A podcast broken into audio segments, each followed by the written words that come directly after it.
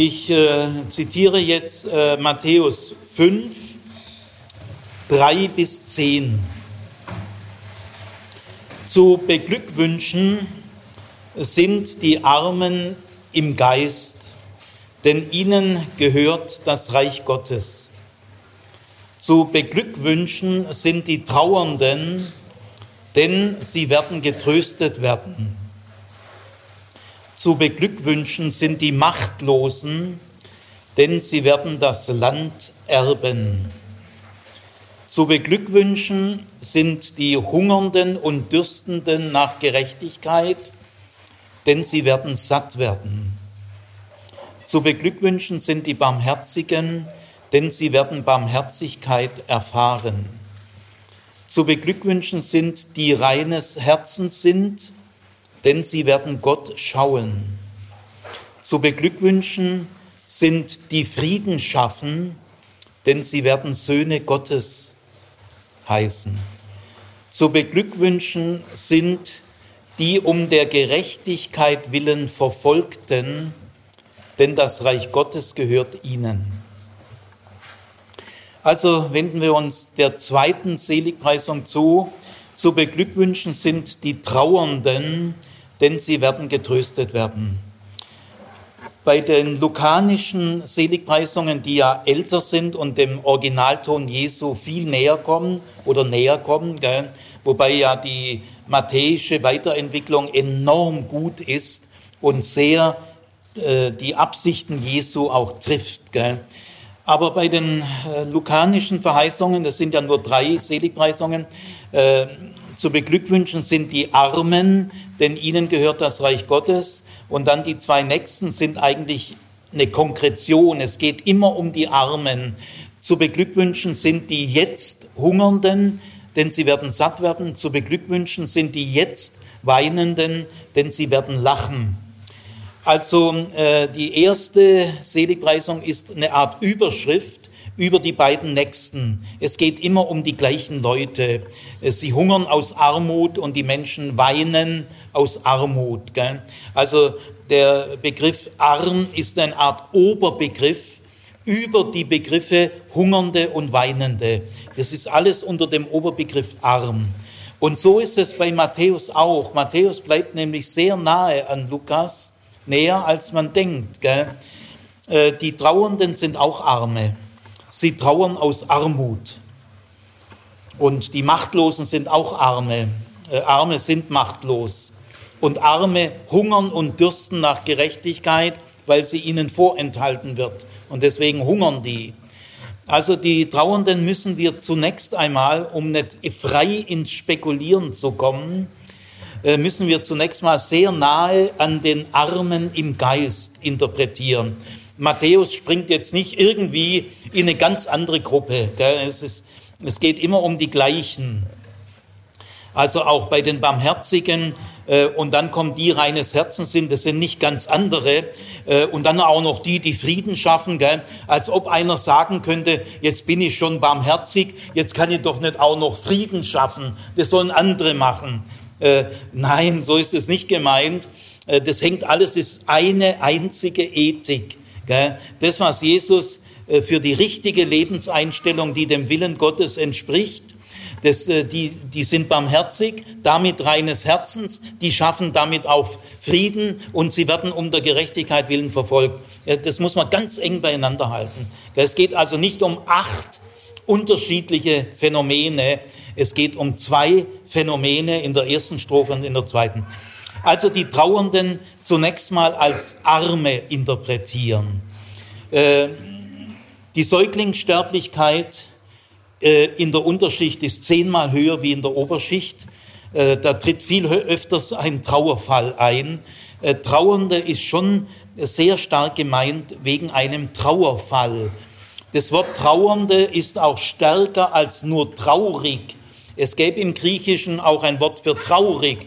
Zu beglückwünschen sind die Traurigen. Nein, das Wort steht nicht da, sondern die Trauernden. Das ist tiefer und mehr und umfassender als nur traurig. Gell? Also es geht schon äh, in der Regel erstmal um Todesfälle. Und da muss man ganz äh, nüchtern äh, politisch, materiell sagen, die Kindersterblichkeit in der Unterschicht, äh, da jedes zweite Kind stirbt. Gell? Äh, dann aber auch die Lebenserwartung ist in der Unterschicht viel tiefer wie in der Oberschicht. Gell? Aber auch die Krankheitsanfälligkeit, man kann sich keinen Arzt leisten und so weiter. Das heißt, in der Unterschicht gibt es viel mehr Trauernde äh, als in der Oberschicht. Gell? Also äh, wir, wir bleiben mal auf, auf dieser Ebene. Ja, äh, Trauernde, mit denen haben wir ganz schöne Probleme. Äh, wenn ihr in eurer Umgebung, in eurem Freundeskreis, Verwandtenkreis ein, eine Trauernde habt oder eine, einen Trauernden oder eine trauernde Familie, man weiß gar nicht genau, wie geht man mit denen um. Gell? Wenn jemand wirklich in Trauer ist, da kommen wir an unsere Grenzen. Es gibt da eigentlich keine Rezepte. Gell? Wie, wie rede ich denn mit jemand, ah, dessen äh, ist ein Schüler in der Schule, dessen Mutter ist äh, vorgestern gestorben und der kommt jetzt in meinen Bio-Unterricht. Wie, wie gehe ich denn jetzt mit dem um? Gell? Sind die Lehrer ganz unsicher? Sind wir alle, ich auch. Gell? Äh, Wer da nicht unsicher ist, mit dem stimmt sowieso was nicht. Gell? Wir kommen alle, es gibt kein Rezept. Wir sind alle überfordert. Wie gehen wir angemessen mit einem trauernden Menschen um? Das bringt uns an unsere Grenzen. Da nützt dir Bildung nicht arg, arg viel. Gut, ähm, bleiben wir mal bei diesem Phänomen des Trauerns. Äh, es ist ein Gefühl. Trauer ist ein Gefühl. Äh, wir müssen mal darauf achten, welche Rolle die Emotionen in den Seligpreisungen spielen. Barmherzigkeit ist ein Gefühl. Also die Seligpreisungen nehmen die Gefühle sehr ernst. Ähm, ich frage immer wieder an der PH äh, bei bestimmten Seminaren, die Studierenden, also überlegt mal, jeder hat jetzt mal zwei, drei Minuten Zeit, überlegt mal folgende Frage. Was meint ihr, ist für den Glauben, für unseren christlichen Glauben, was ist für den Glauben am wichtigsten? Die Gefühle, der Wille oder das Denken? Das sind diese drei großen Ebenen in einer äh, Person. Gell? Gefühl, Wille, Verstand oder so, wie man das auch sagt. Und jetzt ist es eine ganz grundlegende Frage, dass wir uns mal versuchen, Rechenschaft zu geben.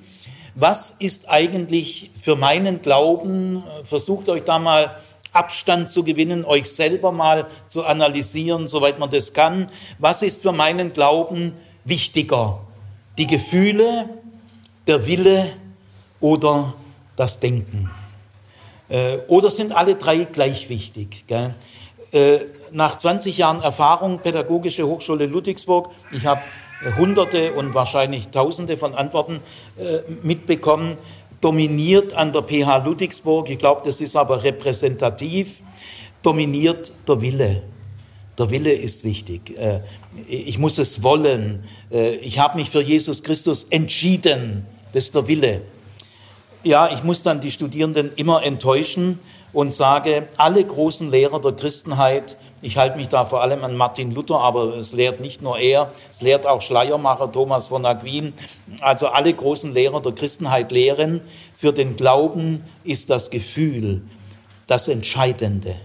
Das sagen immer die Studierenden, aber Herr Zimmer, das ist doch launisch, die Gefühle sind unsicher, die sind labil, mal oben, mal unten, die schwanken, man kann sich ja auch täuschen, da kann doch nicht die Gefühle, da sage ich, ja, das stimmt schon, die Gefühle sind labil, äh, die können, sie können mal weggehen und sie können kommen, das weiß ich schon, das weiß auch Martin Luther, das weiß auch Schleiermacher, trotzdem keine Unsicherheit aufkommen lassen.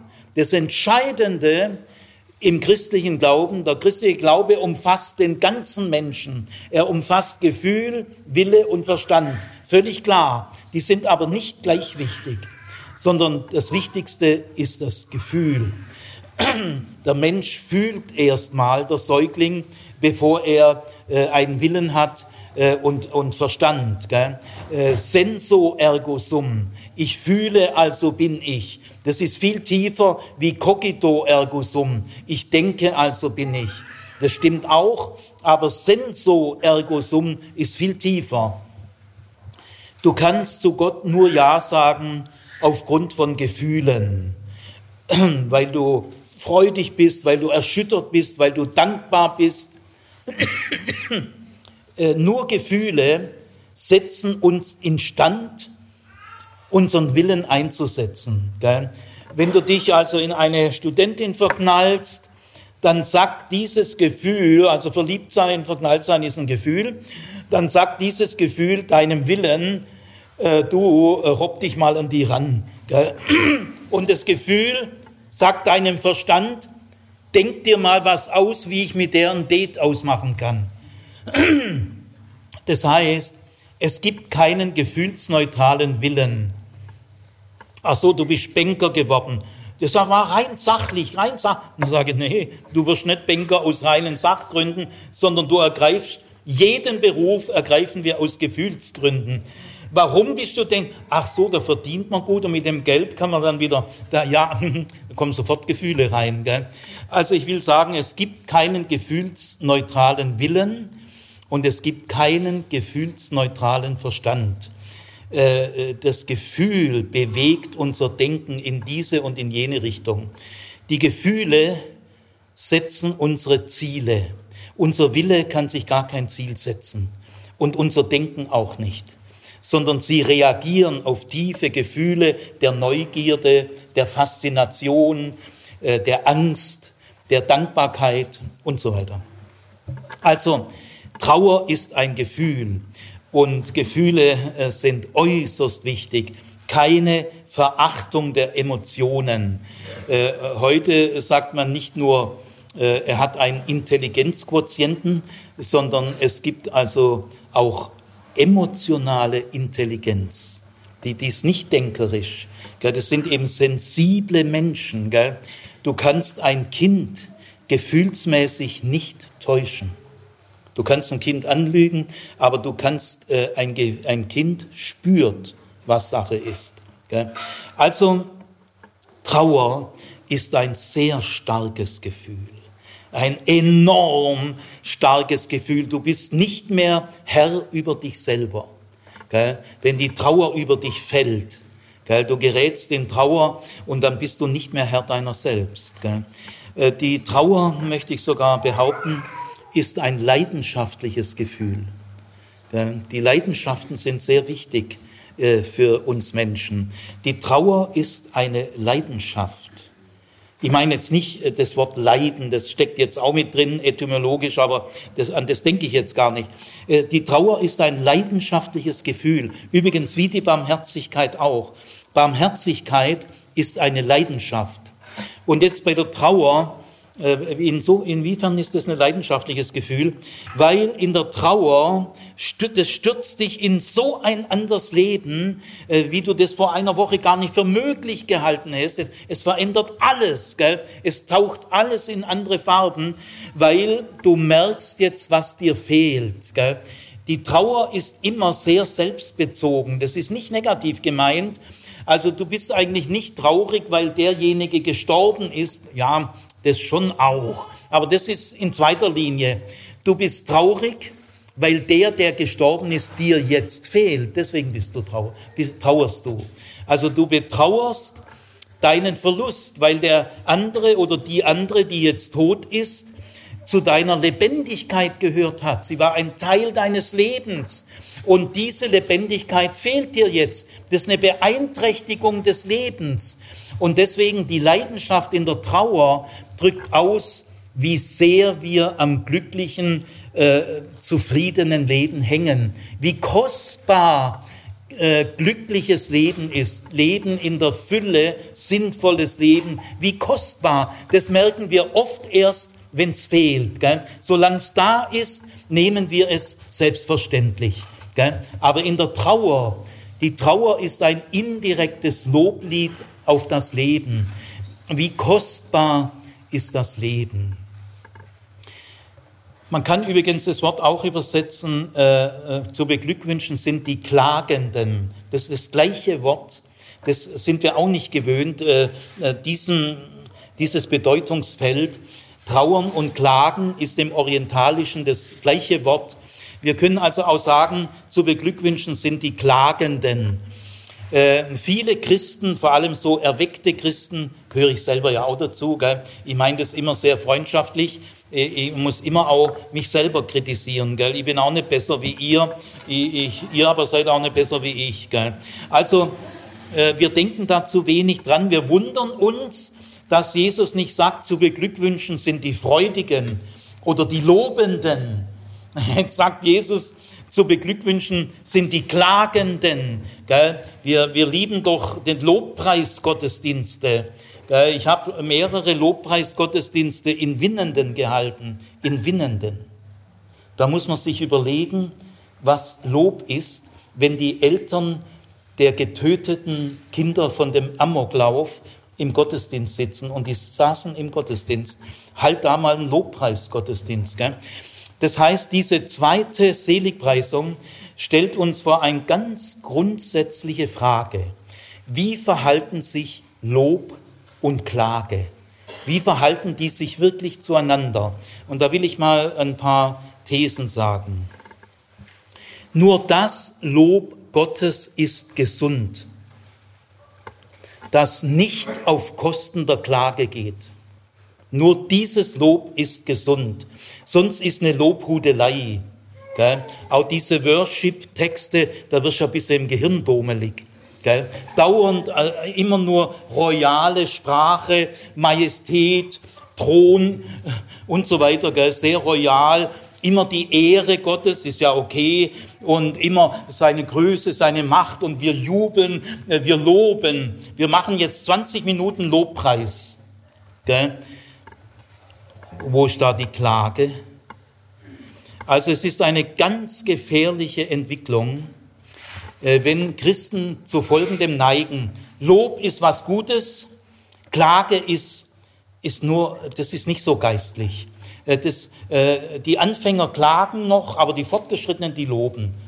Und, und die blöden Juden mit ihrer Klagemauer, die, die klagen immer so. Aber wir loben. Es gab mal eine äh, Schrift in der Württembergischen Landeskirche zur Erneuerung der Christenheit. Und diese Schrift begann mit folgendem Satz. Wir loben zu wenig, wir klagen zu viel.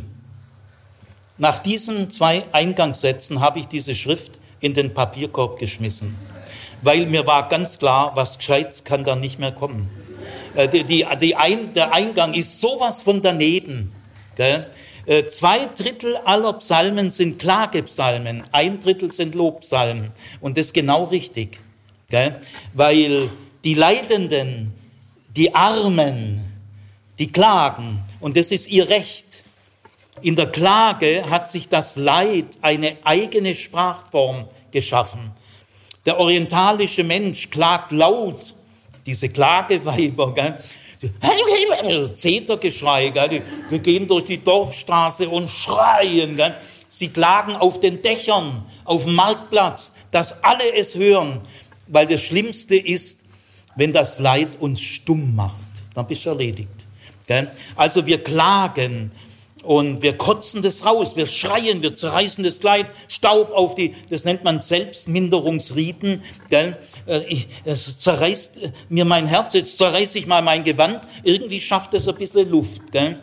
Also die Klage ist sehr wichtig. Die erste Reaktion auf Leid ist die Klage. Gell? Äh, die Klage kann mehr helfen wie blöder Trost. Äh, so frommes Gerede, das ärgert einen bloß noch mehr. Gell? Also äh, eines bleibt den Armen und den Trauernden die Klage. Äh, sie, sie klagen alles an Gott ran, gell, die Klagepsalmen. Da gibt's die Gottklage, die Ich-Klage, die Feindklage. Das, so ist ein Klagepsalm aufgebaut. Gell. Man klagt über, über seinen eigenen Alltag, man klagt über Gott, man klagt ihn an. Wie lange noch? Warum? Gell? Gut, also ich will noch sagen, solange wir die Klage geistlich verdächtigen, kann es keine Erneuerung der Christenheit geben, gell? weil wir die Klage verdächtigt haben.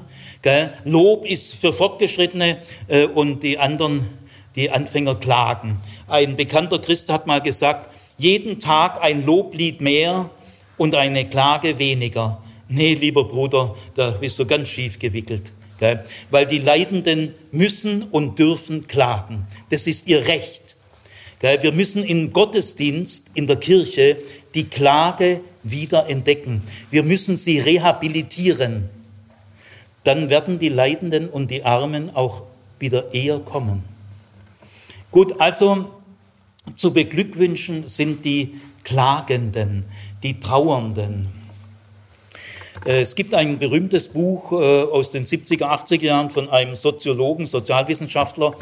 Das Buch heißt Die Unfähigkeit zu trauern. Und äh, der meint das völlig richtig. Es ist eine ganz tiefe Beobachtung, dass in der modernen Industriegesellschaft, in der Effektivitätsgesellschaft, wo alles rationalisiert wird, wo die Vernunft, die Ratio, die Effektivität äh, äh, und die Macher, die Drahtzieher, die Erfolgreichen, ja, was willst du denn da mit Trauer?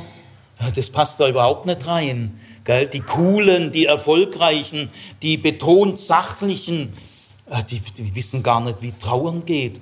Wenn die mal in einen Trauerfall fallen, äh, die können damit kaum. So Top-Manager, die sind völlig überfordert, wenn sie mal trauern. Die wissen nicht, wie es geht.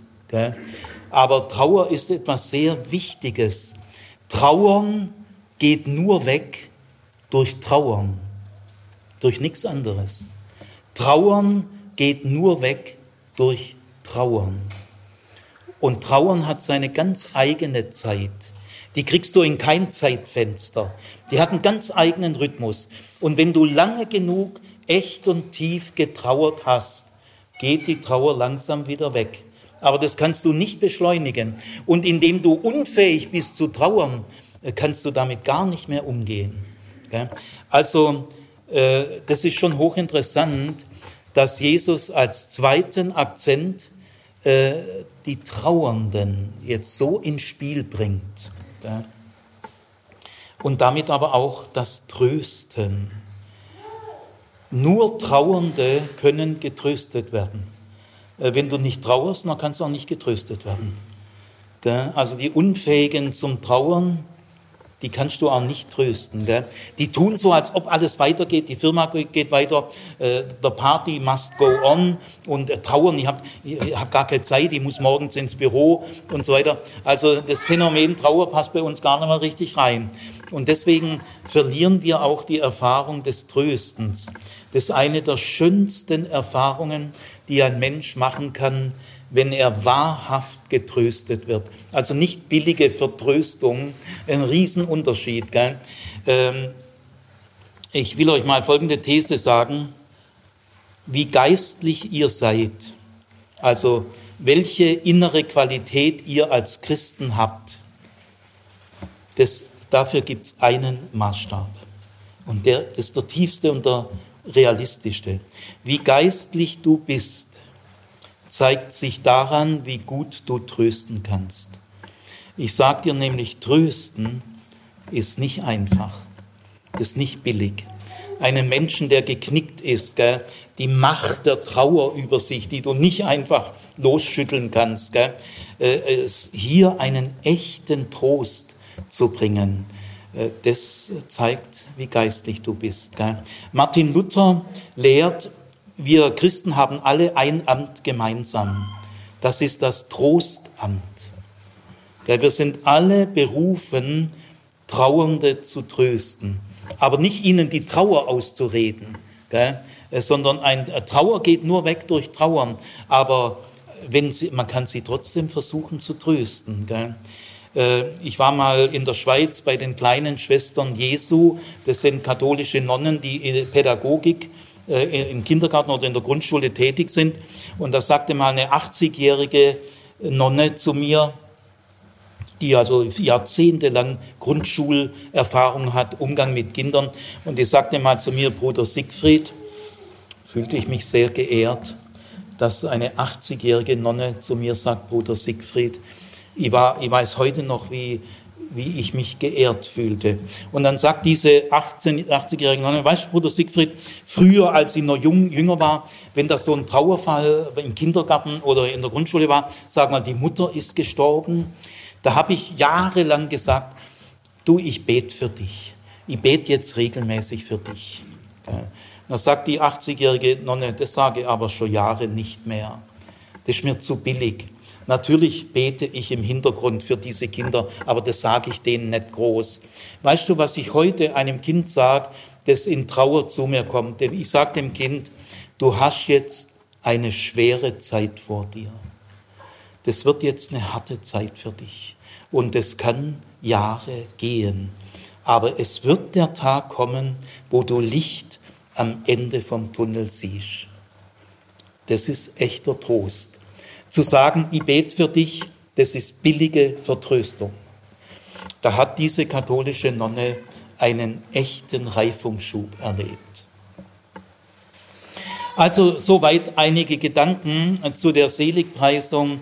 Äh, zu beglückwünschen sind die Trauernden, denn sie werden getröstet. Wann und wie lässt Jesus immer offen. Er ist kein Hellseher.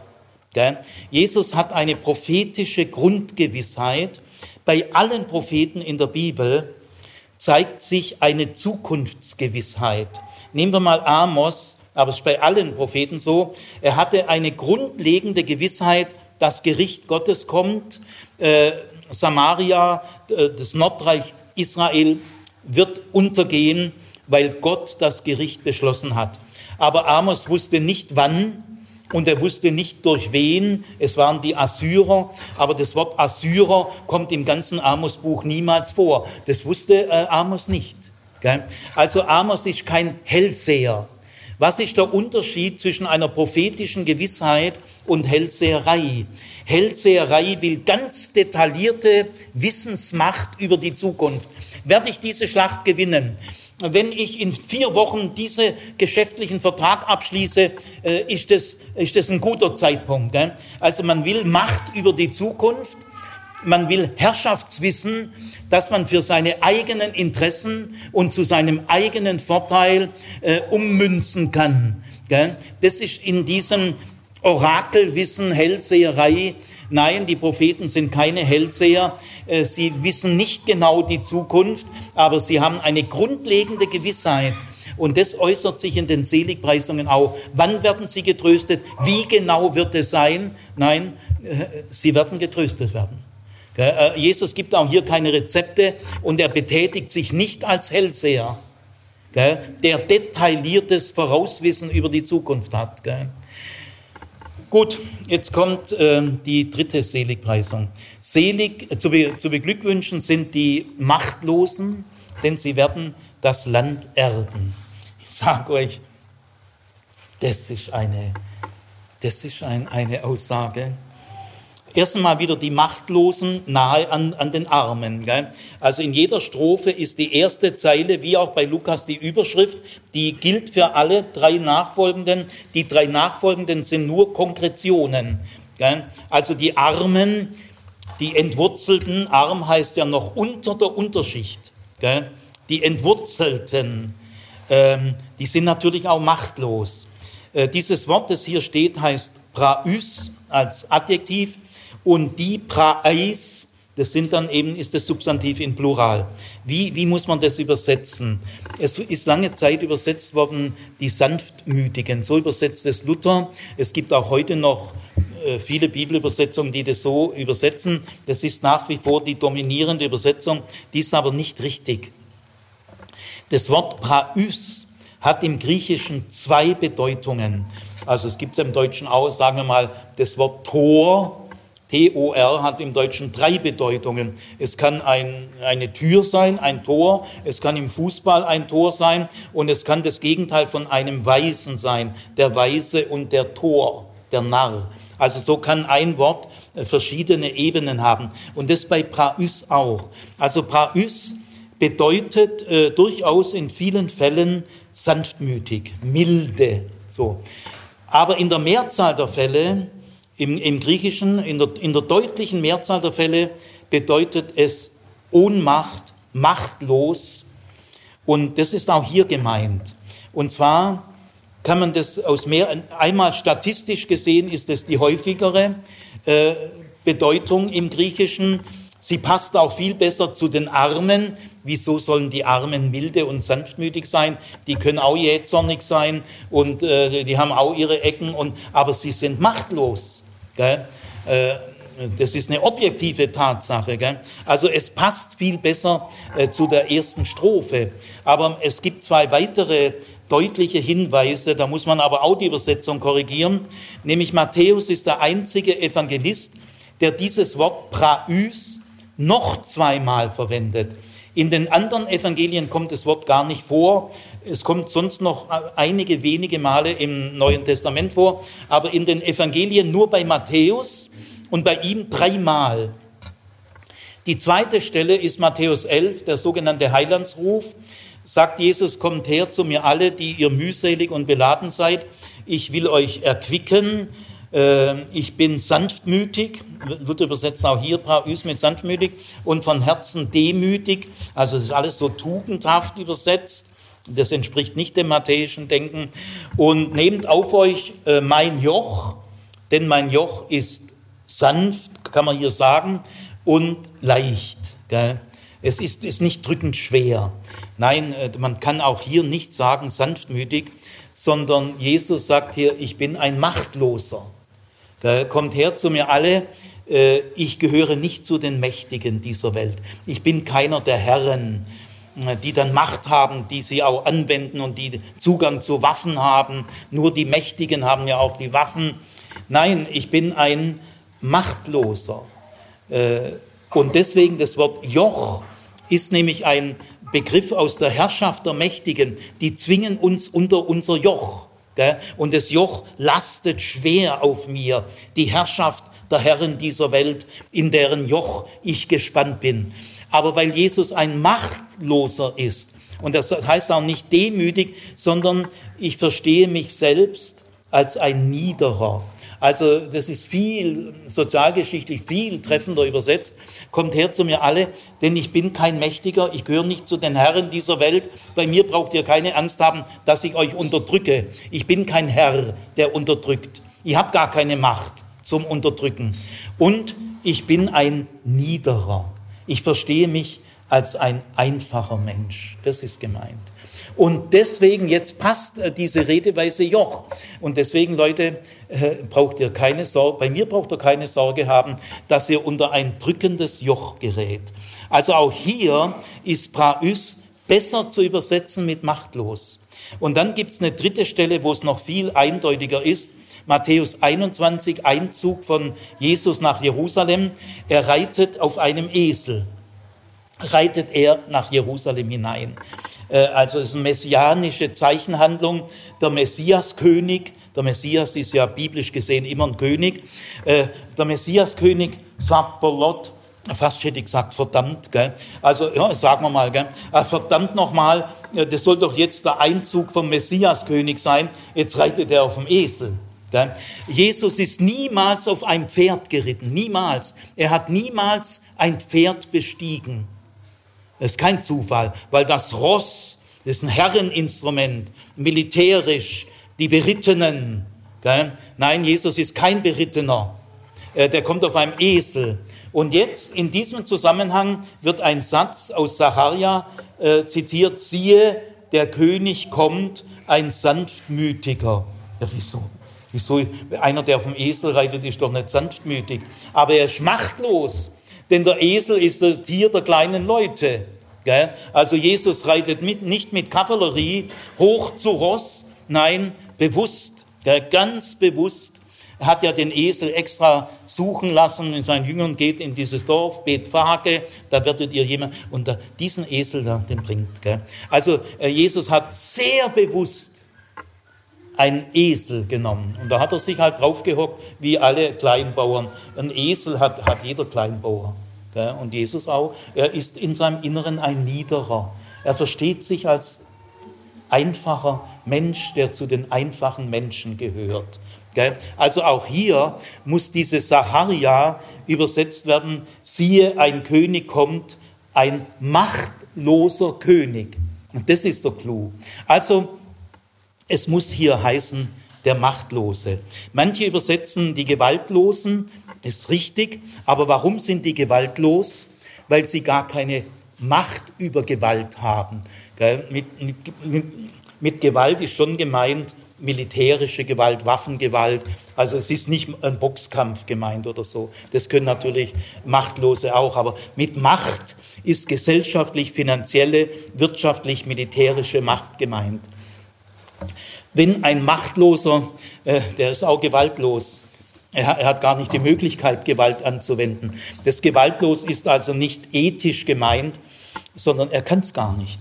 Er kann auch niemand unterdrücken, er hat gar nicht die Möglichkeit zum Unterdrücken. Es fehlen ihm die Mittel. Das ist gemeint. Zu beglückwünschen sind die Machtlosen. Ja, es gibt viele Machtlose auf dieser Erde und das Reich Gottes ist nicht so, dass sie sagt, ha, Armut und Reichtum, das ist geistlich nicht so wichtig. Ob Macht oder machtlos, das ist doch christlich nicht so wichtig. Wir sind doch alle Sünder. Gell, diese naive, unpolitische Verharmlosung der Bergpredigt. Nein, das Reich Gottes behandelt nicht alle Menschen gleich. Das Reich Gottes ist nicht neutral. Es unterscheidet sehr deutlich zwischen zu beglückwünschen, äh, seid ihr Armen, und dann kommen die Weherufe, ein bisschen später, wehe euch Reichen, ihr habt euren Trost dahin, wehe, die ihr jetzt satt seid, ihr werdet hungern, und wehe, die ihr jetzt lacht, ihr werdet weinen. Das ist doch ein Unterschied, gell? Äh, zu einem Menschen Beglückwünschung und zu den anderen Weherufen. Also im Reich Gottes wird schon sehr unterschieden zwischen Täter und Opfer, äh, zwischen Mächtigen und Machtlosen und zwischen Armen und Reichen. Dieser Unterschied ist geistlich von entscheidender Bedeutung. Äh, es heißt ja auch mal bei Paulus, wenn die Mächtigen dieser Welt, in 1. Äh, Korinther 2 sagt er das, wenn die Mächtigen dieser Welt, man kann auch übersetzen, die Machthaber dieser Welt oder die Herren dieser Welt, wenn die Mächtigen dieser Welt Jesus in seiner Weisheit erkannt hätten, dann hätten sie ihn nicht gekreuzigt. Also wer hat Jesus gekreuzigt? Nicht alle Sünder, aber völliger Quatsch, sondern die Herren dieser Welt, die Drahtzieher. Äh, damals eben im oberste Spitze der römischen Besatzungsmacht mit den mächtigen Leuten im Hohen Rat. Da, da, nicht alle 71 Mitglieder des Hohen Rats waren mächtig, aber es gab schon so eine Art geschäftsführender Ausschuss. Das waren fünf bis acht Leute, die hatten die Macht. Und die in Verbindung mit dem römischen Militär Denen ist klar geworden, wir müssen den Mann aus dem Verkehr ziehen. Der passt überhaupt nicht in unsere Sicht der Dinge und in unsere Interessen. Also in den Seligpreisungen ist eine sehr kritische Sicht der Macht. Man sagt ja auch politologisch, Macht deformiert. Die mächtigsten sind ja bei uns nicht die demokratisch gewählten Politiker, Angela Merkel oder andere demokratisch gewählte. Die Mächtigen sind die Konzerne, die Banken und andere, die, die, die Wall Street. Da spielen 20 Leute mit Billionen von Dollar und bringen die Erde an den Rand. Das sind die Mächtigen. Demokratisch gewählte Politiker haben auch ganz schön Macht, aber das wird sich noch zeigen, ob sie wirklich äh, die Geldgier und die Erfolgsgier und die Ausbeutung äh, der Länder in Afrika, Ölkompanie, ganze Länder sind ölverseucht in Afrika. Gell? Also wir müssen schon unter, alle Menschen sind Sünder, ja, ja, das weiß ich schon, aber jetzt bitte nicht naiv, unpolitisch. Es gibt die Mächtigen und es gibt die Machtlosen. Und wenn du da hier nicht klipp und klar unterscheidest, dann äh, kann man dir auch, also christlich ist es nicht. Gell? Gut, ähm, jetzt diese Machtlosen, ist jetzt sehr interessant. Ähm, ich muss mich, glaube ich, ein bisschen sputen. Ähm, es heißt jetzt nicht, zu beglückwünschen sind die Machtlosen, also Jesus sagt ja, zu beglückwünschen sind die jetzt Hungernden, sie werden satt werden, die Weinenden, sie werden lachen. Das ist also richtig schöner Umschlag. Gell? Man könnte ja auch sagen, zu beglückwünschen sind die Machtlosen, sie werden die Mächtigen werden. Nee, also das, das steht hier nicht. Gell? Das heißt ja auch, bei den Armen nicht zu beglückwünschen sind die Armen, sie werden reich werden. Das heißt es nicht. Die Hungernden werden satt werden, die Weinenden werden lachen, aber die Armen werden nicht reich werden. Reichtum und Macht sind kein Wert im Reich Gottes. Sie sind kein Ziel. Es gibt zum Beispiel von Jesus im Neuen Testament schon, aber bei Jesus nicht. Jesus hat niemals einen einzigen positiven Satz über den Reichtum gesagt, obwohl man doch mit Reichtum viel Gutes machen kann. Ich habe mal in der Stiftskirche einen Vortrag gehalten vor ein paar hundert Leuten über den reichen Kornbauer und meldet sich hinten eine Stuttgarterin, die ich nicht kenne. Äh, Herr Zimmer, ich bin sehr reich.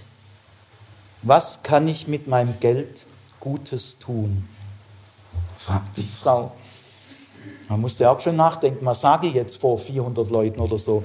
Dann habe ich gesagt, die Frage ist super, ich gratuliere, ich beglückwünsche Sie zu dieser Frage wenden Sie sich äh, an, an, ich selber kann Ihnen das so geschwind nicht sagen, aber äh, dass das jetzt aufgebrochen ist bei Ihnen, das ist wirklich ein Zeichen des Reiches Gottes.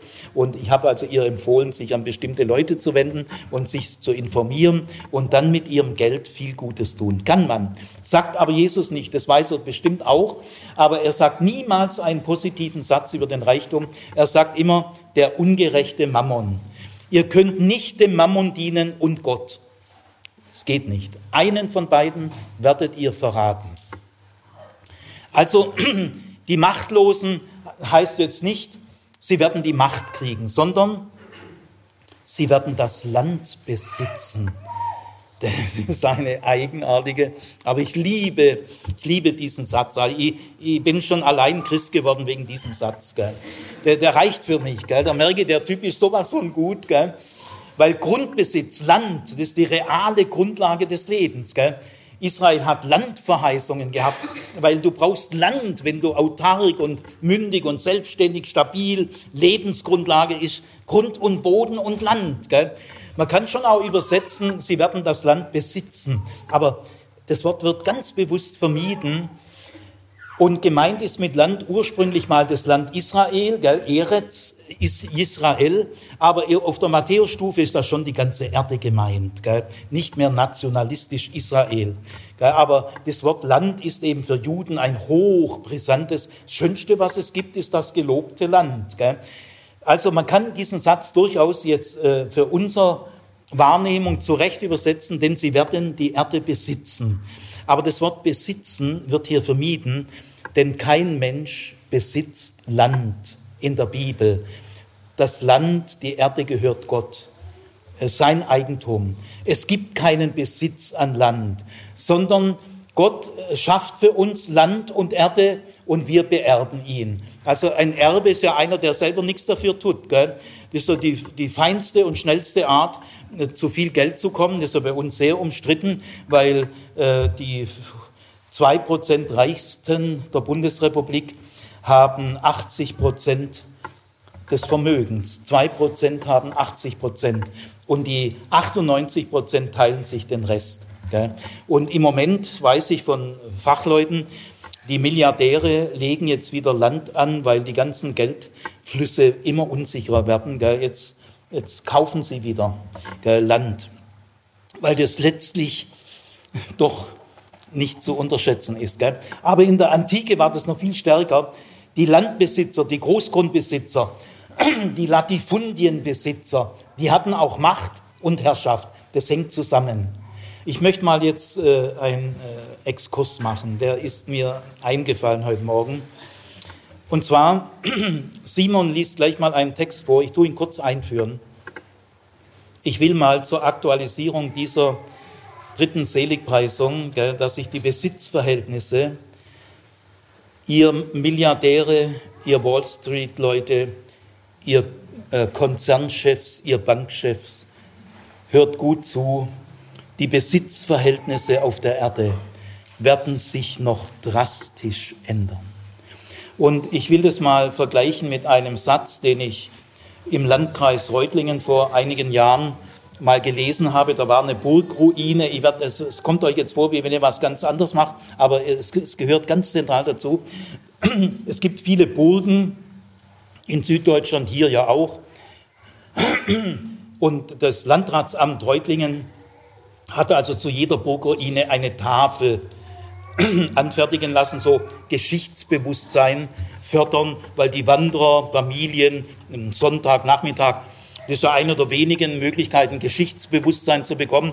Da steht so eine Tafel über eine Burgruine. Äh, so eine Tafel ist klein, da passt nicht viel drauf.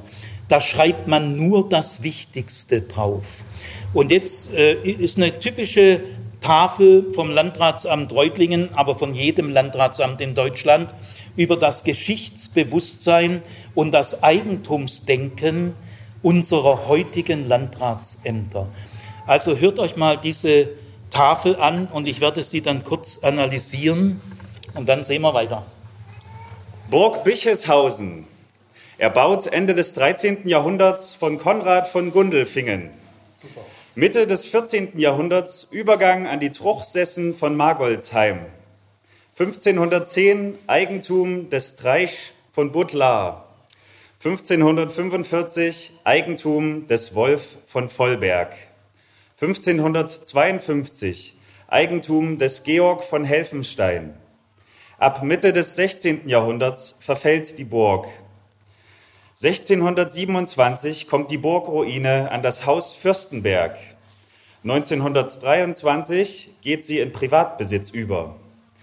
1973 bis 75 Erwerb und Instandsetzung der Ruine durch den Landkreis Reutlingen. Dankeschön.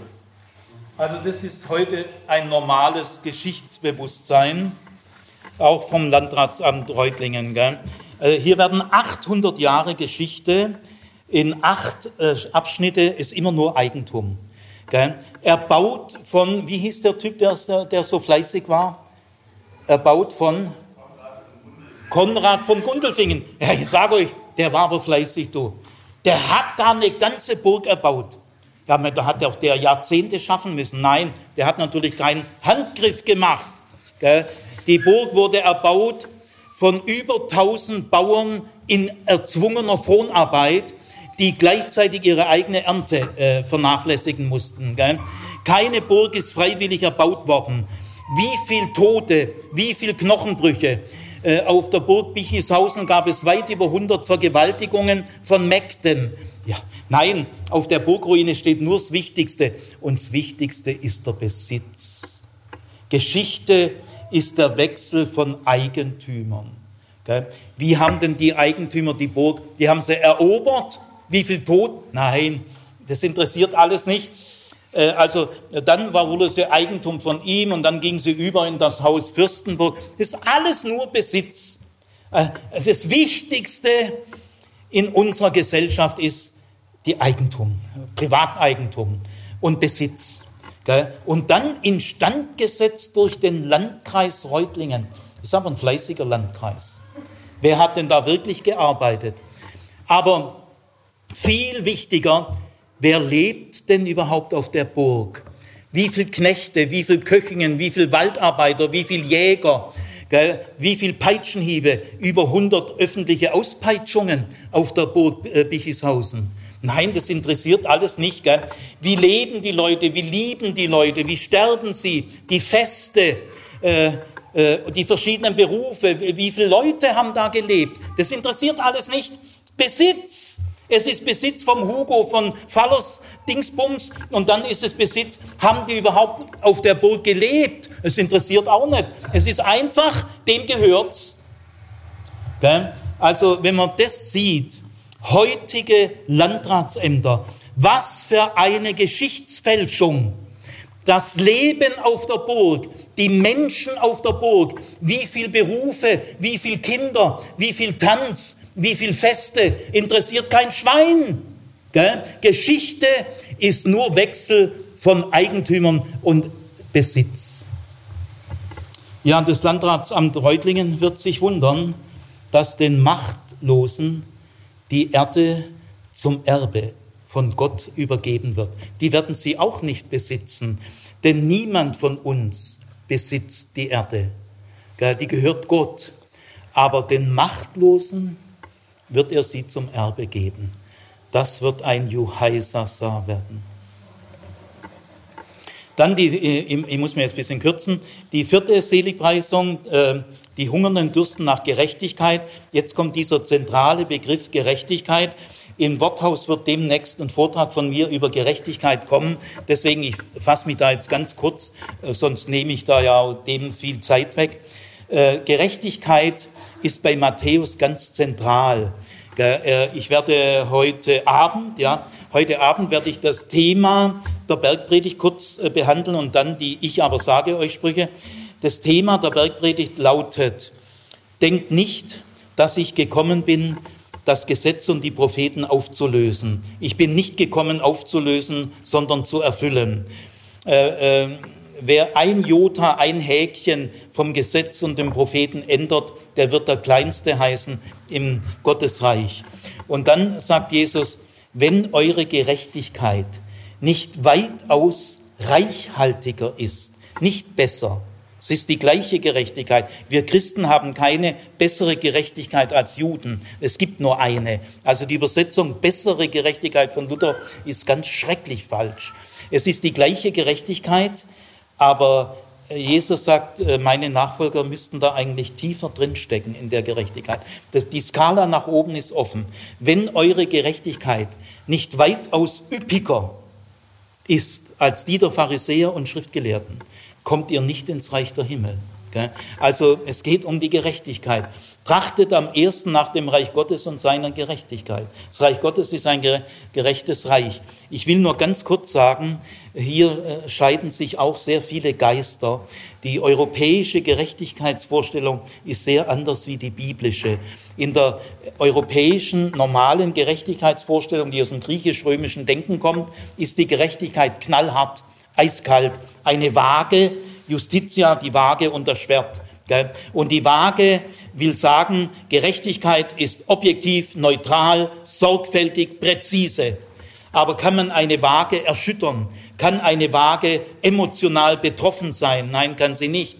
Die Gerechtigkeit im Europäischen hat schon ein gewisses Niveau, ist viel besser wie Willkür und Wetterleswirtschaft. Aber die Gefahr dieses Justitia-Denken ist, dass die Gerechtigkeit hart, kalt ist. Und äh, äh, die gibt dem, was der verdient und dem, was der verdient. Äh, den korrekten, den tadellosen, den eifrigen, guten Staatsbürgern kriegt Lob und Belohnung und die Dreck am Stecken haben, die die Gesetze nicht halten, die kriegen Gefängnisstrafe und Tadel. Die Gerechtigkeit teilt aus jedem das Seine, was er verdient. Also wenn Gott so gerecht im Weltgericht ist, sein sollte, dann sehen wir alle ganz alt aus. Gell? Aber Gott, Gott sei, aber so hat man den Leuten Angst gemacht, gell? jahrhundertelang. Nein, die Gerechtigkeit Zötaka in der Bibel ist eine Tat der Barmherzigkeit. Gerechtigkeit in der Bibel heißt, integriere die, Aus, die Ausgesonderten, die, die man hinausgestoßen hat, hol sie wieder zurück. Die abgewerteten Werte wieder auf Gell, die Verletzten heile sie. Das ist Zedakah. Also Zedakah in der Bibel ist eine durch und durch positive Größe. Niemand muss vor der Gerechtigkeit Gottes Angst haben, denn die Gerechtigkeit Gottes ist eine Gestalt seiner Liebe. Also, aber diese Art der Gerechtigkeit wird den Armen vorenthalten. Das also die, deswegen hungern und dürsten sie danach. Gell? Jetzt zweite Strophe. Zu beglückwünschen sind die Barmherzigen, denn sie werden Barmherzigkeit erfahren. Ich gebe mal einen Überblick über die zweite Strophe, denn das ist das, was Jesus unter Ethik versteht. Er hat kein Programm, das ist kein System, aber er setzt vier Blitzlichter. Grundlegend ist die Barmherzigkeit. Die Barmherzigen sind auch reines Herzens. Es sind die Barmherzigen. Die Barmherzigen schaffen Frieden und sie werden sehr oft um der Gerechtigkeit willen verfolgt, weil die Barmherzigen greifen schon auch ein. Barmherzigkeit kann politisch sehr gefährlich sein, weil die Art von äh, Barmherzigkeit gegenüber den Ausgebeuteten, Unterdrückten lieben die Herren der Welt gar nicht. Also äh, Frieden und Gerechtigkeit sind die zwei letzten, das sind die beiden höchsten Werte in der Bibel. Ich habe mal von einem sehr bekannten, sehr konservativen äh, Prediger, habe ich mal einen Vortrag gehört über die christlichen Werte. Also äh, ich habe fast kotzen müssen. Mir ist wirklich fast physisch schlecht geworden. Er, er hielt diesen Vortrag zwei Wochen nachdem der Armutsbericht der Bundesrepublik erschienen ist. Meint ihr, dass der ein Wort zu diesem Thema gesagt hat? Das ist aber das wichtigste Thema Jesu, Phänomen Armut und Reichtum. Das ist bei Jesus zentral. Darüber verliert er kein Wort, sondern vorehelicher Geschlechtsverkehr ist schlecht, Ehescheidung ist schlecht und schwul und lesbisch ist man nicht. Das war Vortrag über die christlichen Werte. Also dieser liebenswürdige Mensch, der, der viel Verwirrung äh, in die Welt setzt. Äh, was sind die beiden höchsten Werte in der Bibel? Frieden und Gerechtigkeit. Gerechtigkeit ist der höchste Lebenswert, ganz klar im ganzen Alten und Neuen Testament. Und Gerechtigkeit ist die Voraussetzung für Frieden. Es heißt einmal in einem Psalm, Gerechtigkeit Zödaka und Frieden Shalom küssen sich. Die hängen ganz eng zusammen. Gerechtigkeit ist der Weg zum Frieden, zu Shalom. Shalom bedeutet viel mehr als das deutsche Wort Frieden. Viel mehr, muss ich noch erklären. Gell? Also die zweite Hälfte setzt die Grundlage von allem menschlichen Verhalten, das ist die Barmherzigkeit. Und die Barmherzigkeit ist eine Frage des Herzens. Und deswegen muss gleich das Herz kommen. Und dann kommen die zwei höchsten Lebenswerte der Bibel, Frieden und Gerechtigkeit. Also das ist schon sehr bewusst, ganz kompakt in vier Sätzen das Entscheidende. Ehe, Familie ist durchaus wichtig in der Bibel. Die Sippe, es ist ja nicht Familie, wie wir sie kennen, das ist eine Großsippe, schon wichtig. Aber die entscheidenden Werte sind Gerechtigkeit und Frieden. Und rückt die bitte von heute an in Zukunft in den christlichen Versammlungen nach vorne. Das ist Ethik. Gerechtigkeit und Frieden und nicht vorehelicher Sex. Ist auch eine wichtige Frage, kann man auch drüber diskutieren, gibt es ja einen Vortrag von mir. Äh, aber Gerechtigkeit und Frieden ist entscheidend, falls ihr ein bisschen biblisch werden wollt. Gut, jetzt gehen wir mal äh, zur Barmherzigkeit. Äh, Mitleid, heute würden wir auch sagen Empathie oder Compassion sind so neuere Ausdrücke, die, die schon auch ein Gespür haben, wie Barmherzigkeit wichtig ist. Gell? Das wird heute stark in dem Wort Empathie äh, vermittelt. Gell? Ist ja auch gut so. Also Mitleid ist nicht mehr, das ist auch ein bisschen ein komisches Wort, aber ich, ich sage jetzt mal so, dass ein Mensch mitleiden soll, Mitleid haben soll, lehren eigentlich fast alle Kulturen. Gell? Das, ohne das geht es nicht, da zerfällt die Gesellschaft. Also das ist jetzt nicht speziell biblisch, gell? dass man rücksichtsvoll und nicht rücksichtslos sein soll, ist in der in der Weisheit der Völker völlig klar. Aber die Bibel hat ein ganz eigenes Wort entwickelt. Das ist ein Hebräisch, ein eigentümliches Wort gibt es nur im Hebräischen. Barmherzigkeit äh, heißt im Hebräischen Rachamim. Rachamim. Und das ist ein äh, besonderes Wort. Nämlich, äh, es gibt ein Wort für Bauch, gell, vor allem die Bauchdecke, die ist ja bei mir auch gut ausgeprägt. Gell. Und unterhalb dieser Bauchdecke da ist Rachamim. Also Rachamim ist alles, ist, ist nur Bauch. Gell? Es geht um den Bauch. Es geht, die Gefühle, die Emotionen sitzen im Bauch, nicht im Kopf. Gell? Also es kommt auf dein Bauchgefühl an. Also äh, Rachamim, äh, Barmherzigkeit kommt von Rechem. Und Rechem heißt eigentlich Eingeweide oder Gedärm. Also, äh, also würde kaum einer sagen, dass das geistlich wichtig ist. Das ist ja mehr Igit, Igit, äh, Dickdarm, Dünndarm. Was hat denn das mit Religion zu tun? Äh, ja, ungeheuer viel, gell? weil Rechem ist also die Eingeweide, würden wir sagen, oder das Gedärm. Es kann manchmal auch den Mutterschoß meinen. Also, also alles dieser sensible, die Weichteile da unten, gell? das ist Rechem. Und von diesem Rechem kommt Rachamim, Barmherzigkeit. Das ist so gemeint. Barmherzigkeit spürst du dann, und zwar immer spontan. Das ist ein Affekt. Da kannst du gar nichts planen. Da kannst du gar nicht kühl, sachlich bleiben. Es geht nicht. Gell? Äh, du kannst Barmherzigkeit nicht, nicht planen. Es kommt immer äh, überfallartig. Es haut dir aufs Gedärm. Im Deutschen gibt es so eine äh, Redewendung, das, das äh, schlägt mir auf die Nieren. Das geht ein bisschen in die Richtung. Oder es schlägt mir auf den Magen. Also gemeint ist ein Schmerz, ein, ein Gefühl, das dir richtig wehtut. Gell? Es schmerzt dich. Du erleidest dieses Gefühl passiv. Gell? Es haut dir aufs Gedärm. Du siehst einen verzweifelten Menschen, einen geschundenen Menschen, einen gefolterten Menschen, einen ausgeplünderten Menschen, ein weg, eine weggejagte Frau und das schlägt dir aufs Gedärm. Das ist barmherzig. Gell? Äh, der barmherzige Samariter, Samaritaner, da kommt erstmal ein Priester, also ein Profi der Religion, starkes Auserwählungsbewusstsein, dann kommt ein Levit, auch nochmal ein Religionsvertreter, die sehen den Überfallenen und gehen weiter. Gell? Äh, jetzt kommt ein Samaritaner, der sieht ihn auch, die Ausgangslage ist genau gleich, aber jetzt haut es ihm aufs Gedärm. Er wurde von Barmherzigkeit durchschüttelt und jetzt handelt er. Das Erste in der Ethik ist nicht, dass du handelst, sondern dass es dir aufs Gedärm haut, dass du erstmal etwas erleidest, nämlich den Schmerz der Barmherzigkeit. Und dann wirst du handeln. Ähm, man hat in der Bibelwissenschaft immer deutlicher erkannt, dass Barmherzigkeit die zentrale Eigenschaft Gottes ist. Das will ich ganz kurz sagen, weil das ist ungeheuer wichtig. Das ist auch die erste Seligpreisung in der zweiten Strophe. Und in der zweiten Strophe geht es jetzt ums praktische Handeln. In der ersten Strophe geht es um Wahrnehmen, dass Menschen in einer bescheuerten Lage sind, an der sie selber nicht schuld sind und die keiner sich freiwillig raussucht. Aber es gibt viele Menschen, die in so einer Lage sind. Das muss du erstmal ernst nehmen und wahrnehmen. An erster Stelle. Das ist das A vom ABC. Und jetzt kommt das B. Äh, was heißt das für unser Handeln? Das heißt erstmal, es haut dir aufs Gedärm. Und man muss sich wirklich fragen, es gibt Leute, die sehen irgendwie Leid und die haben eine Regenmantelhaut, das tropft bei denen ab.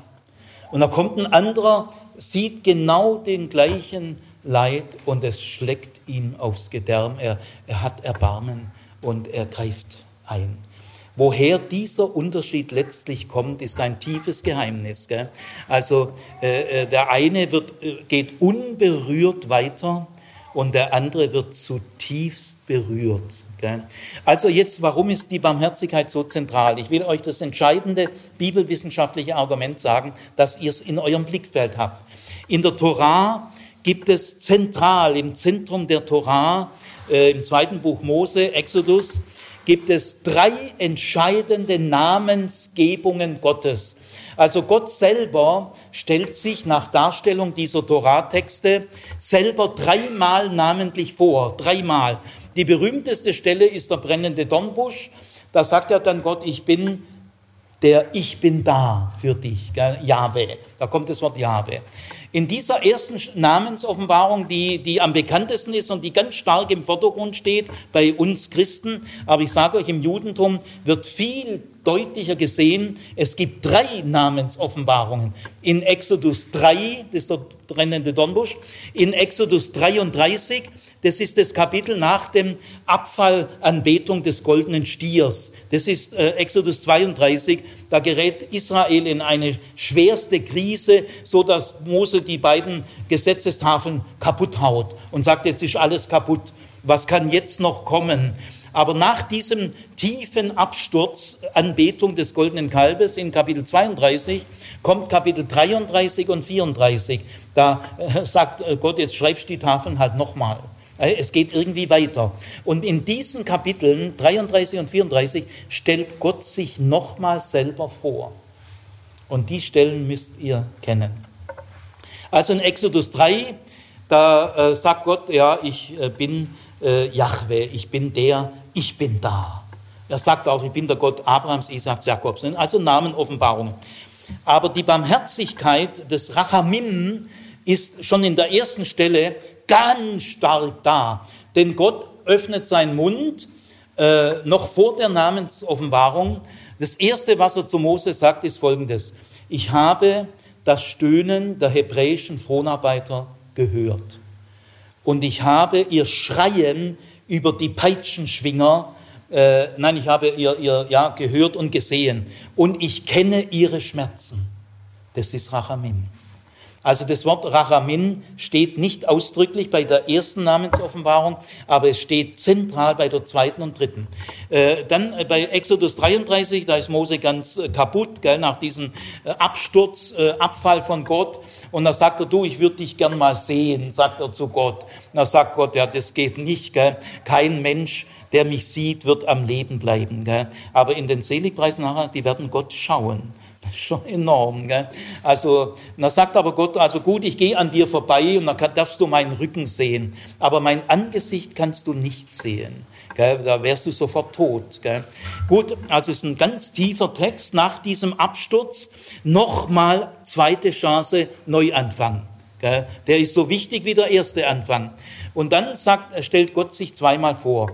In Exodus 33, äh, Vers 19 sagt Gott, stellt er sich folgendermaßen vor. Das ist ein Name. Wem ich gnädig bin, dem bin ich gnädig und wessen ich mich erbarme, dem erbarme ich mich. Das ist Rachamim, gell? Barmherzigkeit. Jetzt dürft ihr diesen Satz nicht so verstehen, er klingt für uns komisch, er ist aber anders gemeint. Er ist nicht gemeint, es ist der willkürliche Gott, dem einen erbarmt er sich und dem anderen nicht. Nein, er ist grundsätzlich der gnädige und barmherzige Gott, sondern dieser Satz will nur sagen, Du, wenn ich barmherzig bin und gnädig, und das bin ich, darfst du nicht meinen, das sei so eine kumpelhafte Selbstverständlichkeit. Gell? Ah, Gott ist halt so ein Weichei. Äh, Gott ist so ein bisschen softy, äh, der nimmt ja nichts ernst. Gell? Bloß nicht. Gell? Und deswegen wird die Barmherzigkeit als ein souveräner Hoheitsakt hier betont, auf den wir keinen Anspruch haben und der nicht einfach selbstverständlich ist. Gell? Und deswegen wird es so hoheitlich ausgedrückt. Aber er meint, er ist zu allen Menschen. Gell? Wem ich ist also nicht äh, differenzierend gemeint. Gell? Äh, Friede auf Erden, den Menschen des göttlichen Wohlgefallens. Ja, und welche haben es nicht? Nein, das sind alle Menschen gemeint.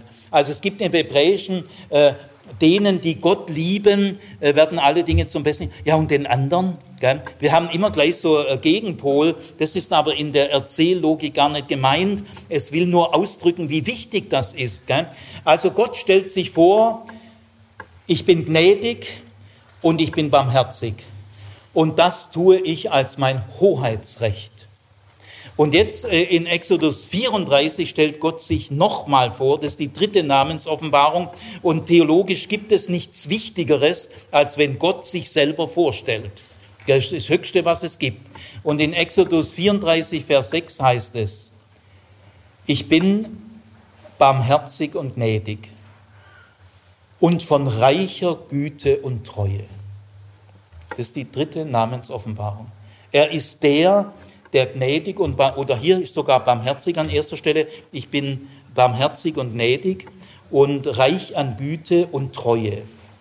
Und diese dritte Namensoffenbarung wird in der jüdischen Theologie entscheidend. Die hat noch mehr fast mehr Wirkung wie Exodus 3. Gell?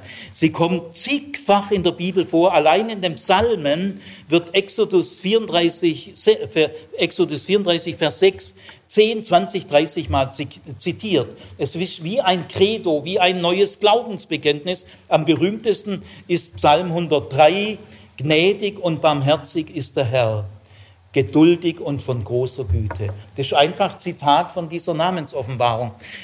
Eine solche Namensoffenbarung gibt es bei anderen Eigenschaften. Äh, heilig, Gott ist der Heilige, gibt es auch viele Stellen. Aber äh, von drei Namensoffenbarungen ist zweimal gnädig und barmherzig.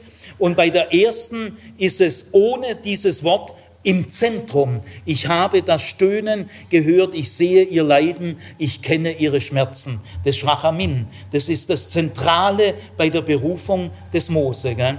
Also deswegen äh, müssen wir in Zukunft deutlich klar herausstellen, alle anderen Eigenschaften Gottes, seine Geduld, seine Langmut, seine Gerechtigkeit, seine Heiligkeit und sein Zorn, Äh, das sind alles Gestalt, die sind alle auf der Basis der Barmherzigkeit. Der Zorn Gottes ist ein barmherziger Zorn. Die Gerechtigkeit Gottes ist durch, gerecht, ist durch Barmherzigkeit und die Heiligkeit Gottes ist eine barmherzige Heiligkeit. Es gibt einige Stellen im Alten, da fallen die Leute tot um und so weiter, kenne ich schon. Berühren sie die Bundeslage, peng, tot, weil es gibt einige Strömungen im Alten Testament, die noch eine stoffliche Heiligkeitsvorstellung haben, eine dingliche. Da musst du aufpassen, dann kriegst du einen elektrischen Stromschlag. Aber diese Heiligkeitsauffassung, die im alten Orient, im magischen Denken, die wird im Alten Testament dann bald überwunden. Im Bundesladedenken, da sind noch solche, stecken solche alten magischen Gedanken noch mit drin. Das Alte Testament macht eine Entwicklung durch. Gut, jetzt gehen wir mal bei der Barmherzigkeit zu Jesus. Ich will euch mal ein paar Beispiele sagen. Nehmen wir mal den verlorenen Sohn. Der verlorene Sohn begeht eine Sünde und die wird äh, ganz klar gesagt, äh, also ein Vater hatte zwei Söhne, der eine sagte zu ihm, Vater, freundliche Anrede, gib mir den Teil des Vermögens, der mir zusteht. Und äh, der Vater machte das auch, weil das ist ganz in Ordnung so. Äh, das ist, äh, man kann das Erbe teilen vor dem Tod des Vaters. Das ist in Israel juristisch genau geregelt, ist also, äh, kommt sehr oft vor, ist nichts Böses. Und er will, weil Palästina ist ein Hungerland, Verelendung, er will sich im Ausland eine eigene Existenz aufbauen. Ist völlig normal. Gell? Es ist, der Vater ist ja auch nicht Gott, sondern er ist ein, ein palästinensischer Bauer. Und äh, die, die Abtrennung der Nabelschnur muss sein. Die junge Generation muss sich mal lösen, hat Fernweh, Abenteuer. Gell? Wie erzieht. Man darf nicht weggehen vom Vater. Das darfst nicht. Gell? Dann wirst ein Stubenhocker, immer unterm Hockzipfel. Gell? Nein, also das ist nicht die Sünde. Jetzt packte der jüngere Sohn alles zusammen und zog in ein fernes Land. Und jetzt kommt die Sünde. Dort vergeudete er das Erbe in einem zügellosen Leben. Ein Satz, aber der ist knallhart. Dort vergeudete er das Erbe. Das darf man nicht. In einem zügellosen Leben. Also, äh, äh, das labert nicht lang, wie hat er es denn gemacht? Nein, aber die Sünde wird kurz und prägnant gesagt. Jetzt aber kommt der Sohn in Not, in Not. Und wie wird die Not geschildert? Er hängte sich an einen Bürger des Landes, der schickte ihn zu den Schweinen. Er begehrte es, die Johannesbrotschoten zu essen, aber niemand gab sie ihm. Da schlug er in sich und er sagte, ich will heimgehen zu meinem Vater. Äh, das ist die Not. Äh, Jesus schildert die Schuld in einem Satz und die Not in sechs Sätzen. Das ist Rachamin. Rachamin Rachamin, barmherzig bist du, wenn dir die Not der Menschen sechsmal wichtiger ist wie ihre Schuld, dann bist du barmherzig. Und deswegen sagt ja auch Jesus, ich bin zu den Kranken gekommen und nicht zu den Gesunden. Er ist ein Arzt, kein Richter. Gehen wir mal zum Gleichnis vom Schalksknecht, Matthäus 18. Das ist so, ein, ein Großkönig äh, hat mal Abrechnung gehalten mit seinen obersten Staatsbeamten und da kam einer, das sind also so Statthalter, gell? so wie wenn Augustus mit Pilatus mal, du Pilatus, ich will mal deine Buchführung mal sehen. Da wurde einer, kam einer vor ihm, der war ihm 10.000 Talente schuldig. Gell? Äh, für ein Talent kannst du schon ein halbes Land kaufen. Also 10.000 Talente ist ein Milliardenbetrag in Euro. Gell? Milliarden. Also das war irgendwie ein Statthalter, der die Steuereinnahmen einer ganzen Provinz ein paar Jahre unterschlagen hat. Gell? Also wirklich eine Riesenschuld. Und als das jetzt auffliegt, jetzt ja, ach, ich will dir alles zurückzahlen, sagt dieser äh, oberste, einer der obersten Beamten. Gell? Wie will er das machen? Gell? Aber du merkst, er ist so verzweifelt, gell? weil jetzt ist aus, der ganze Kollektivstrafe, die ganze Familie kommt ins Gefängnis und so weiter. Also jetzt bricht der Kerl zusammen und da heißt es, da jammerte es den Großkönig, das ist ein seltener Typ. Gell? Und äh, er sagte zu ihm, ich erlasse dir deine ganze Schuld, also sagen wir 3,5 Milliarden Euro. Das, tut, das, das fällt auch dem nicht ganz leicht. Und jetzt kommt dieser Schalksknecht, ein böser Beamter, äh, ein, ein Mitknecht, der ist ihm 12.000 Euro schuldig. Und dann sagt er genau das Gleiche, ah, gib mir noch Zeit, ich werde das. Nein, da gibt ihm keine Zeit, sondern er schmeißt ihn in den Schuldturm und da muss er so lange arbeiten, bis die Arbeitssumme 12.000 Euro, der schmeißt ihn. Und jetzt lässt der Großkönig den nochmal kommen. Und er sagt zu ihm, hättest nicht auch du dich deines Mitknechtes erbarmen müssen, wie ich mich deiner erbarmt habe, weil das waren ja Peanuts. Also mein Erbarmen muss dich barmherzig machen. Sonst, Bürschle, wird es ganz gefährlich. Also, oder ich sage mal, das Gleichnis vom Weltgericht, da ist der Weltenrichter und er sagt, das, was ihr, ich war nackt, ich war durstig, ihr habt äh, mich, ich war im Gefängnis, ihr habt mich besucht. Und da sagen äh, die Leute, wann, wann habt, weil er sagt dann, na ja, das, das ist, ich identifiziere mich mit den Notleidenden. Es ist eine Tat der Barmherzigkeit. Und die Tat der Barmherzigkeit an Notleidenden entscheidet das Weltgericht. Nicht, ob du dich bekehrt hast oder nicht. Der Maßstab im Weltgericht sind die Taten. Es ist ein, ein Gericht nach den Taten, nach den Werken und entscheidend die Barmherzigkeit. Ich will noch äh, ein weiteres Beispiel bringen. Der Römerbrief, wie man heute weiß durch neuere, gute, sehr gute Doktorarbeiten.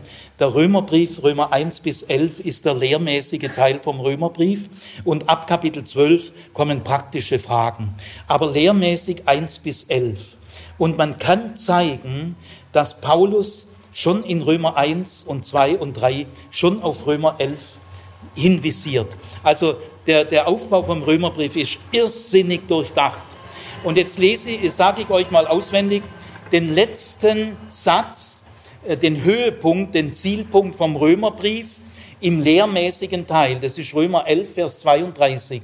Danach kommt in Römer 11 noch ein Hymnus, wie unbegreiflich sind deine Wege und wie unausforschlich deine Gedanken. Das ist ein Hymnus, ein Lied, das in der Urchristenheit gesungen wurde. Mit dem schließt Paulus dann ab. Aber den lehrmäßigen Teil, der endet in Vers 32. Und der, das ist nicht irgendein Bibelsatz. Das ist der Zielpunkt des Römerbriefs, den Paulus von Kapitel 1 an im Auge hat. Und der heißt, in der Luther-Übersetzung, dann übersetze ich ein bisschen besser, aber ist auch okay. Gott hat alle Menschen unter dem Ungehorsam beschlossen, damit er sich aller erbarme. Das ist das letzte Wort. Und das ist kein Zufall. Das ist der Höhepunkt vom Römerbrief. Also, ich sage es mal freier, aber sinngemäß. Gott weiß ganz genau, dass alle Menschen ungehorsam sind, auch die dreimal bekehrt sind. Äh, alle Menschen sind ungehorsame Sünder. Da, da macht sich Gott nichts vor. Äh, und äh, was, ist dann, was ist dann Sache? Ja, er erbarmt sich auch aller. Jetzt kommt nicht gleich mit Alpha und diesen ganzen, sondern nehmt einfach mal den Satz ernst. Gell? Gut, also äh, das Erbarmen Gottes ist schon entscheidend. Gell? Äh, zu beglückwünschen sind die Barmherzigen. Also äh, mein Wunsch an mich und an euch, wir werden jedes Jahr barmherziger. Wir machen, was wir an Entwicklung uns vornehmen, ist eine Entwicklung in der Barmherzigkeit. Stellt euch mal vor, wir treffen uns nächstes Jahr hier wieder und jeder von euch ist dreimal so barmherzig wie heute. Was meint ihr, wie die Welt sich ändern wird? Das ist Ethik. Dann die reinen Herzen sind, gell? Äh, Reinheit in der Religion, wir wollen immer rein sein, gell? Nicht, Hände nicht schmutzig machen, gibt sehr viele Reinheitsgebote, zahllose.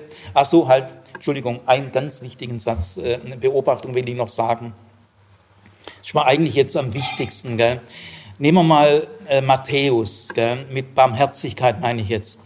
Äh, Matthäus in seinem Evangelium bringt einen einzigen Satz aus dem Alten Testament zweimal. Also er zitiert immer wieder das Alte Testament, aber es gibt nur ein Zitat, das er doppelt bringt. Und zwar, er bringt es in Matthäus 9 und in Matthäus 12. Das Einzige, das er zweimal bringt, relativ bald hintereinander. Und dieses Hosea-Zitat heißt, Barmherzigkeit will ich, nicht Opfer, sagt der Prophet Hosea. Und das zitiert Matthäus zweimal. Und jetzt ist hochinteressant, in welchem Zusammenhang.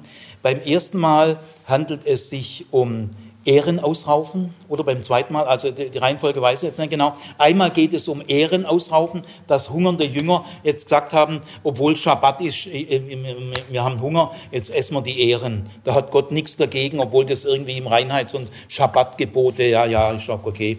Und das zweite ist das Zöllnergastmahl. Also beide äh, Kontexte für dieses doppelte Zitat, da geht es um das Gesetz. Äh, wie, wie ernst nimmt man die Torah, das Gesetz und wie geht man damit um? Und das muss man jetzt bei dem Opfer, äh, nicht Opfer will ich, sondern Barmherzigkeit. Was, was ist das Wort Opfer? Bei Hosea ist es die Kultkritik. Gell? Die, die Israeliten, die gehen immer schön zu den Opferfeste, aber dann im Alltag sind sie die größten Schufte. Und da sagt Hosea, also das geht nicht. Gell? Äh, der Kult darf nicht zur Ausrede werden. Gell? Das so eine Sonntagsfrömmigkeit und im, im Werktag handelt ihr ganz anders. Das ist die Kultkritik vom Hosea. Aber äh, Matthäus baut das in zwei Perikopen ein, die immer um die Befolgung der, der Torah, der Gesetze gehen. Und da passt das Wort Opfer sehr gut, denn äh, die Herrschaft des Gesetzes ist auch eine Art Opfer. Man sagt äh, im Judentum, das Joch des Gesetzes lastet auf mir. Weil wenn man die Gesetze hält, die Speisegebote, Schabbat, da kannst du am Schabbat nicht mehr alles machen, was du... Das ist schon eine Art Opfer. Gell? Also, weil die ganzen Opferriten sind geregelt, das ist ein Regelsystem. Und wenn du die äh, korrekt einhältst, dann hast du ein gutes Gefühl, dass du bei Gott anerkannt bist, weil du hast das Regelsystem korrekt eingehalten, aber da bringst schon ein gewisses Opfer an Zeit. Gell? Ich, ich war mal auf einer Feier, einer Konfirmationsfeier und äh, da waren viele Leute da, äh, auch sehr viele christliche Leute, auch aus sehr christlichen, ganz tief christlichen Gruppen. Gell? Die sind so tief, dass sie schon fast nicht mehr an der Oberfläche ankommen. Äh, und so eine ganz tiefe Christin war da auch da. Und dann sagt ein Mann, da, ich habe es halt nur gehört, die waren nicht weit weg, ich glaube nicht, dass es ein Weltgericht gibt. Gell? Na, erschrickt diese tief christliche Frau und sagt Folgendes, habe ich selber gehört. Gell? Ja, wenn es kein Weltgericht gäbe, ja, habe ja alles umsonst geopfert.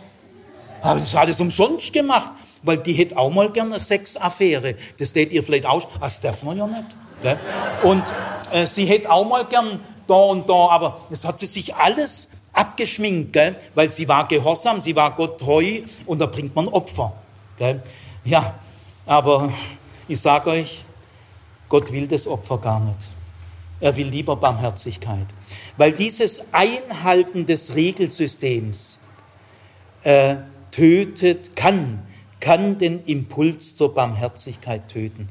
Jetzt bist du immer nur darauf bedacht, dein religiöses Regelsystem einzuhalten, gell? was man machen darf und was nicht. Und da musst du immer aufpassen.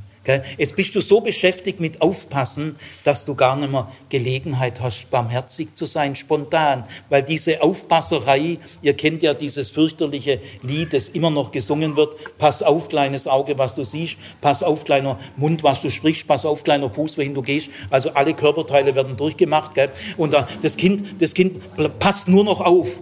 Meint ihr, dass das spontan den Impuls der Barmherzigkeit fördert? Nein, weil ich ja beschäftigt auch mit Aufpassen.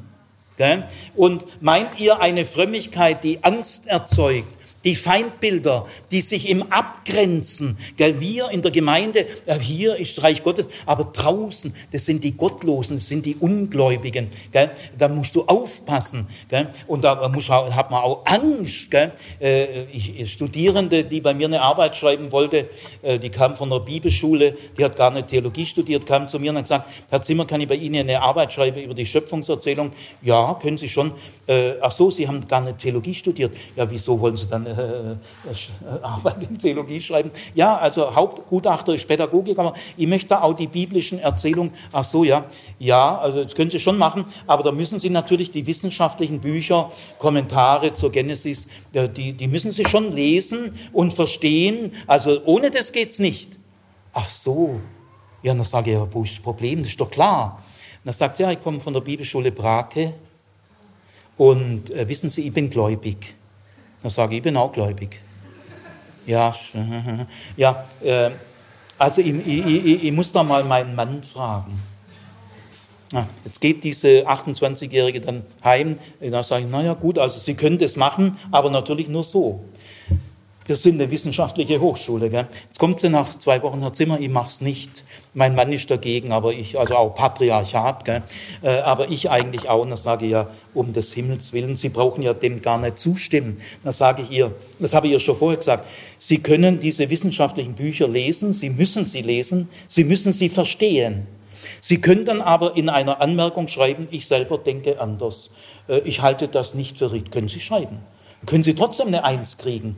Denn ich benote nicht Ihre, Ihre Meinung, ich benote Ihr Fachwissen. Äh, ihre Meinung bleibt frei. Also Sie können im Schlusswort sagen, äh, ich habe diese wissenschaftlichen Bücher gelesen und ich habe sie verstanden, das, das überprüfe ich, ob sie sie auch verstanden hat.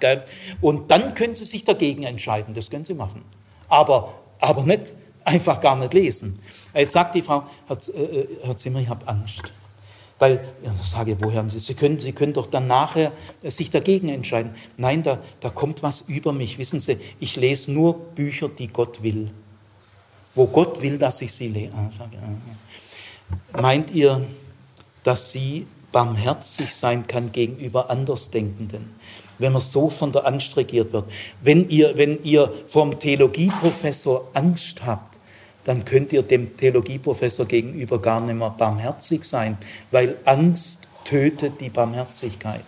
Alle Religionssysteme, die sehr stark abgrenzen, die sehr stark schwarz-weiß denken, hier innen die schöne Welt der Gemeinde bekehrt, Verein der Bekehrten, draußen böse Welt, kann sofort irgendwelche schlimmen Geister auf dich springen. Gell? Also wenn da, wo Vorurteile erzeugt werden, ständig man sich abgrenzt, gell, und Feindbilder fördert, das geht alles auf Kosten der Barmherzigkeit. Du kannst zu dem nicht barmherzig sein, vor dem du Angst hast.